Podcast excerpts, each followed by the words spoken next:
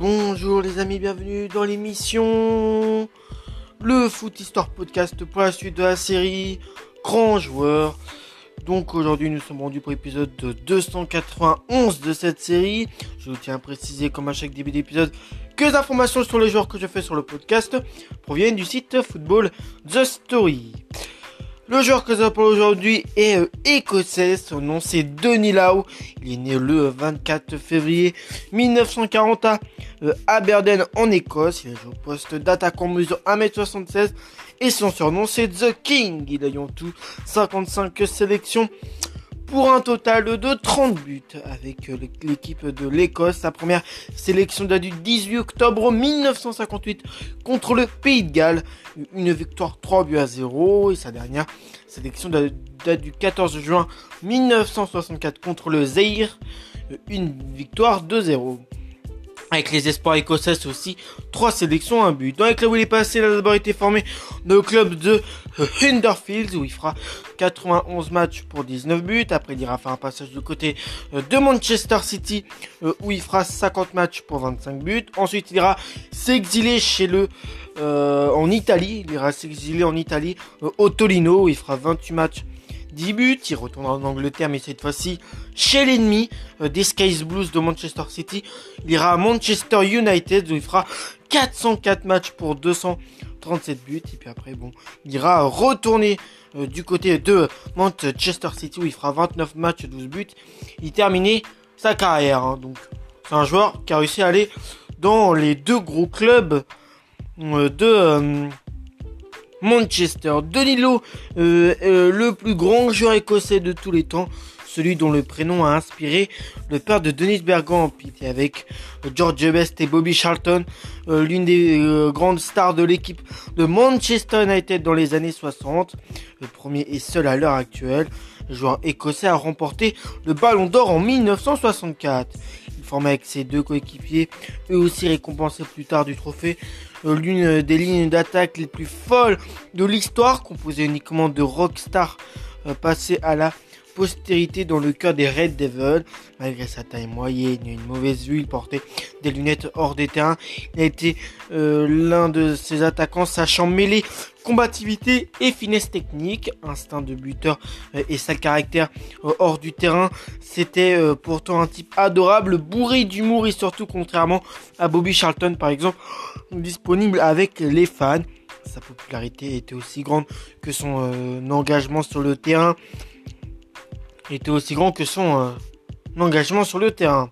Né en 1940 sur euh, les bords euh, de la mer du Nord, l'enfant d'Aberdeen signe son premier contrat professionnel le 25 février 1957 en faveur de Hulderfield.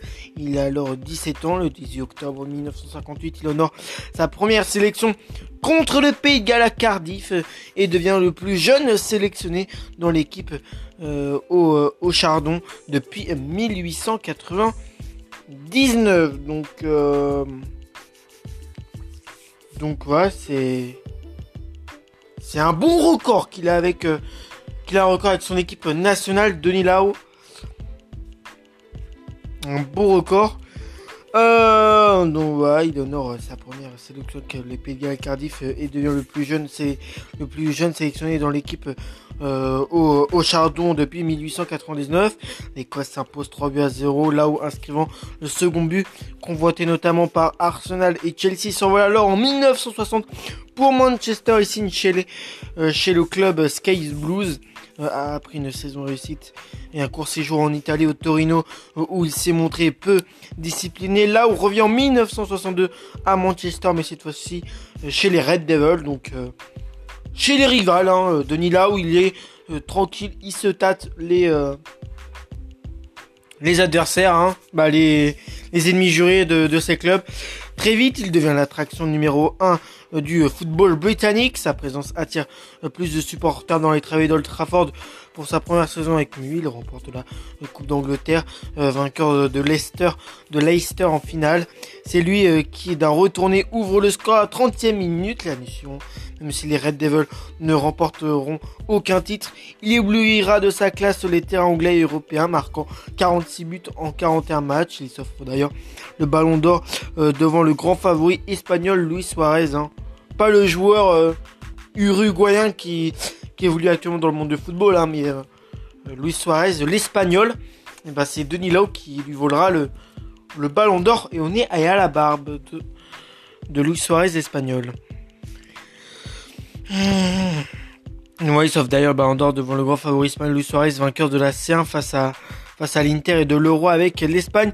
Des journalistes qui ont privilégié le talent à l'état pur d'un joueur au caractère bouillonnant. Plaque tournante de Manchester United, il est honoré euh, tel un génie du jeu. En 1965, il obtient son premier titre de champion d'Angleterre après avoir marqué 28 buts durant la saison. La même année, en quart de finale, aller euh, de la Coupe UEFA, Manchester se promène à Strasbourg où le club s'impose 5 buts à 0 avec euh, deux pions euh, du écossais. Il obtient de nouveau un sacre l'année suivante. Lors de ses 5 euh, premières saisons, il inscrit au total 160 buts.